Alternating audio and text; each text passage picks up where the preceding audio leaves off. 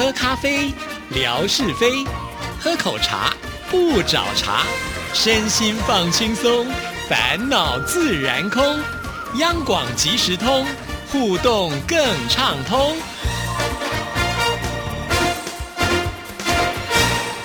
亲爱的听众朋友，大家好，欢迎收听今天的央广即时通，我是谭志毅。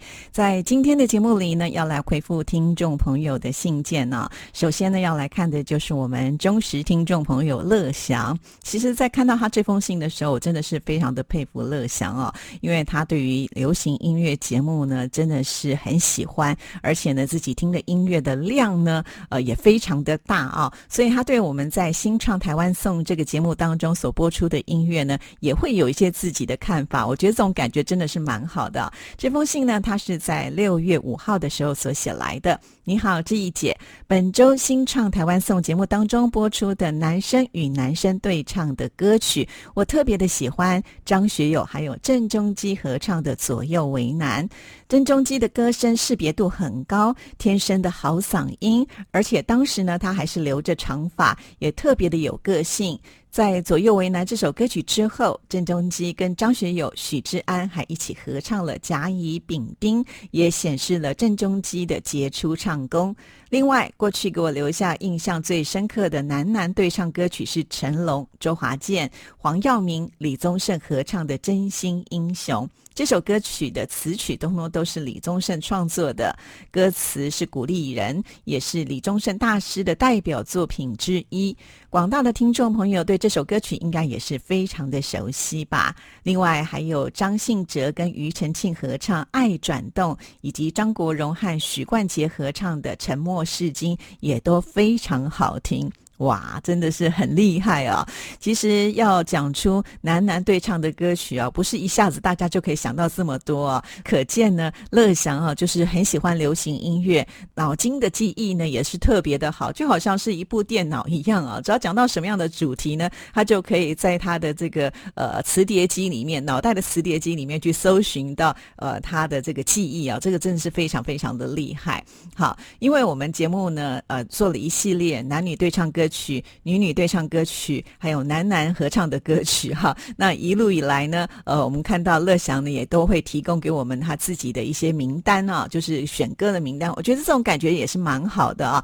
甚至呢，我觉得他还给我一个灵感，什么样的灵感呢？其实啊，因为呢，每一次志毅在新唱台湾颂这个节目当中只有四十五分钟的时间，所以我必须呢选出呃大概五到六首，最多七首吧，哈，就已经是我们一个节目呢能播出的这。这个时间的量了啊，所以也没有办法选太多。那当然了，志毅所选的歌曲可能会跟听众朋友的角度不太一样啊。所以如果呃我们的听众朋友对于像这样的主题呢，也能够提供一些你们想要听的歌曲，那也许在未来呢，我们也可以做这样子的一个安排哦，呃，让大家呢也可以一起来参与新创台湾颂的节目内容啊。这是乐祥给我的一个灵感，因为呢，他对流行音乐的这个呃熟悉度呢，我觉得也不。输给志毅了 哈，真的是非常非常的厉害。那当然，我相信在我们收音机旁有很多的听众朋友，也都是听流行音乐节目非常久远的，自己一定也会有一些想法。欢迎大家呢，就一起来加入讨论的行列。那这样子呢，我相信在新唱台湾颂这个节目当中会变得呢更有互动感啊。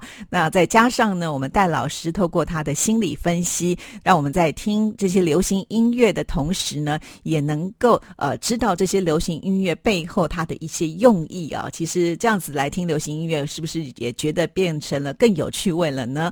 好，谢谢乐祥哦。好，那我们继续呢，再来看下一段内容。上一次微博当中看到了魏红姐分享的秦淮河南源头，我看到了秦淮河的介绍文字上写，秦淮河从句容江宁的句容河与丽水的东庐山而来，在江宁方山附近汇合成南京的外秦淮河，在东水关分支出内秦淮河。秦淮河的南源头就是丽水县的东庐山，这里的观音庙好大，啊风景秀丽，环境清幽。东庐山就在宁杭高速公路和宁杭高铁旁边。我每次去南京的路上都会经过东庐山，原来这里就是十里秦淮的其中一个源头啊！感谢魏红姐的朋友拍摄的照片。好的，呃，这里我也要感谢魏红啊，就是。大小姐呢，她来几次台湾的时候，发现呢，她捕捉的这些照片也是蛮漂亮的。但是呢，她也很客气，呃，总是呢比较喜欢分享她朋友所拍的照片哈。那她也很可爱哦，她每次分享她朋友的照片都是透过这个微信啊。那她也知道志毅其实呢平常不太进微信去看呃这个内容的，所以她都会在呃微博的私讯告诉志毅说。呃，去这个微信看一下照片哈，真的非常的谢谢魏红，就是帮我们大家呢去挑选了很多他呃朋友拍的这个优秀的照片啊。好，那再回来就是讲到了乐祥，我觉得他真的是非常的棒啊。呃，我觉得他是一个求知欲非常强的人啊。就是当我们看到这些照片的时候，可能看看美景很舒服就过去了。可是呢，乐祥不一样啊，他看到这些照片的时候，可能会去查地图，甚至呢。他也会呢到这个网络上呢去找寻相关的资料，然后呢一笔一笔的帮我们贴在微博上啊啊，第一个呢可以让大家呢更认识这个地方，第二点呢就帮志毅呃充很多就是微博互动数哈，所以每一次呢做这个呃数据统计啦，或者是微博的会员报告啊，呃跟志毅互动最多的前三名其实通通都是乐祥哈，因为乐祥呢也发现在微博会有一些规定，就是一个人不能够留言。言太多，留言太多的话，他就会禁止他留言。所以乐祥呢，就干干脆哈，再申请了另外一个账号，甚至呢，呃，他连自己的这个老婆，也就是文文的账号呢，也一起拿来用了。所以前三名呢，通通都是乐祥。我都在想啊，如果乐祥啊哪天呃，就是因为太忙没有办法来顾微博的话，我看我的微博恐怕呢，就真的是呃岌岌可危了。所以请其他的听众朋友也一起要来多多的加入支持之。微博的行列了啊！其实我觉得乐祥这样子的一个分享啊，也会让大家对这些地方呢有深刻的印象。毕竟中国大陆这么的大啊，我们也没有办法说每一个地方都去过。但是如果呢，有些地方本来我们就有兴趣的，刚好呢又有这个图解啊，所谓的图解就是呃有照片贴出了，然后呢热心的乐祥呢又帮我们把一些资料都呃贴在上上面，也许呢就是我们下一次去观光旅游的最好的选。择了啊，虽然呢现在还是受到疫情的影响啊，没有办法说很方便的到处去旅游。不过呢，终究它应该还是会过去的啊。所以呢，真的是再一次的谢谢乐享给我们这么多的一些讯息哦。好，那我们继续呢，再来看这一封信的下一段。本周节目当中提到了 PCR 的核酸检查，到目前为止，我只在五月的。一次全市的核酸检测当中检测了核酸。我的孩子浩训的学校里呢，也在五月份组织了一次全体学生的核酸检测。现在好多的城市乘坐地铁、公交车以及进入商场、超市等公共场所，都必须要显示出七十二小时核酸检测的阴性证明。包括了六月一日解封的上海，还有杭州、宁波等城市。市民们都需要三天两头去进行核酸检测。目前核酸检测是免费的，不过据说到七月份开始可能就要收费了，将来也是一笔不少的负担呢。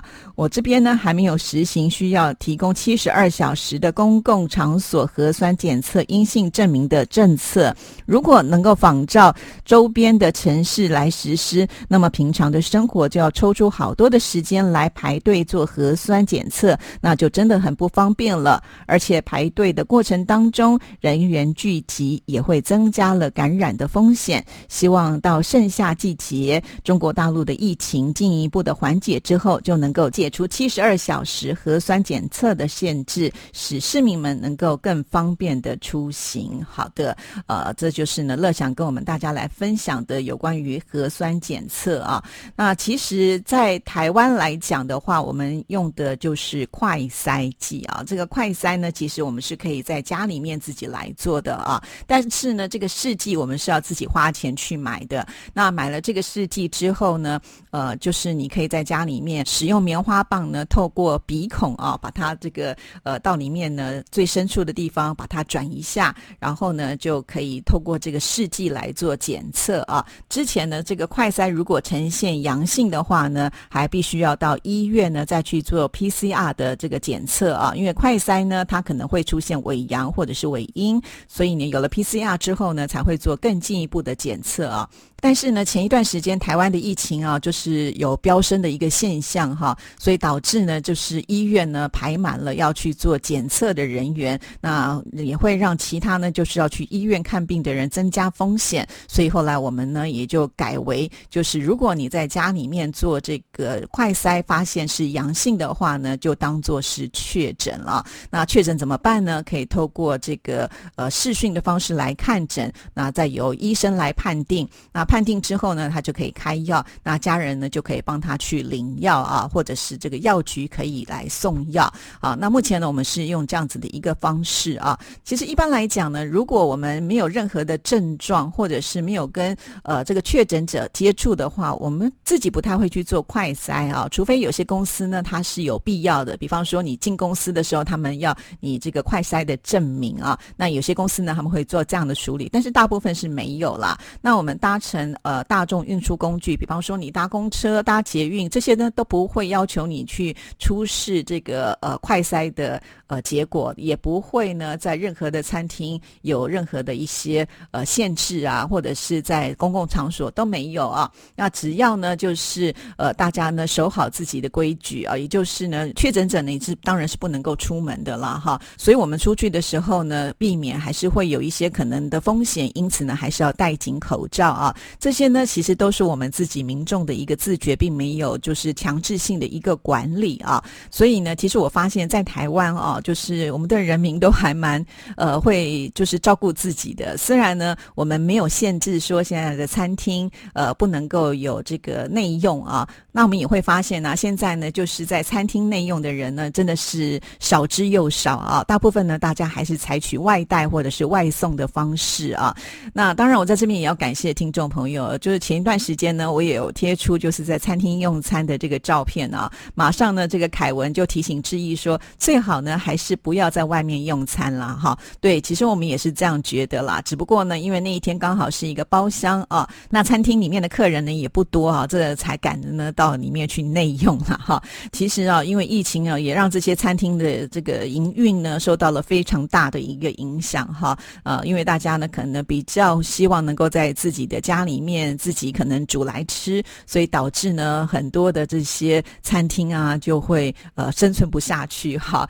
前一段时间呢也是疫情的关系啊，所以呃我们都会组团呢去买这个呃餐厅外带的食物啊，就是希望呢这些餐厅还能够继续的生存下去啊。真的这个疫情啊造成了经济上的影响真的很大啊。其实你也会发现，就是除了餐厅之外呢，很多地方原本的这个观光。客呢，它也会变少了嘛？啊，因为大家总觉得在外面旅游啊，呃，总是会有风险哈，所以有一些呢，呃，比较担心害怕的人，就比较会居家不出门。所以其实这段时间，呃，我自己呢，在外面开车的时候，都会觉得不再像以前那么的拥挤哈。平常呢，可能要更多的时间才能到达目的地的，现在就好很多了啊。那当然也有一些就是公司会有这个分流上班的一个政策了哈，像我们央广也是如此啊。那志毅呢是属于责任制的，也就是呢，当然一定要把节目做完是我的这个优先哈。所以不管怎么样呢，我每个礼拜都还是会抽空进电台去把我的这个节目呢如期的交出来啊。不过呢，就是刚刚像乐祥讲的，做这个核酸检测也是一件非常麻烦的事情啊，因为你要去排队啦。那我还记得呃，之前天马老师也有提到，就是呃，因为上海前一段时间这个检测非常的频繁啊，他都说都快要检测出。检了，可见真的是挺辛苦的啊。那但是为了大家的健康安全，呃，我想这些都是没有办法去避免的啊。只希望呢，大家都能够守住、守好啊，让这个疫情赶快过去吧。哈，其实这个疫情当下啊，也会增加一些开支。怎么说呢，就好像以前我们不需要戴口罩，可是我们现在如果每天要换一个口罩，我们用一个口罩新台币呃这个五块钱，或者是说人民币一块钱这样子好来算，那每一天都要换的话，你是不是每个月就会增加一些呃支出，对不对？如果呢接下来核酸检测也要自费的话，哇，那又是多了一项开销啊！希望呢疫情赶快过去吧。好了，今天节目时间到，就聊到这里，祝福您，拜拜。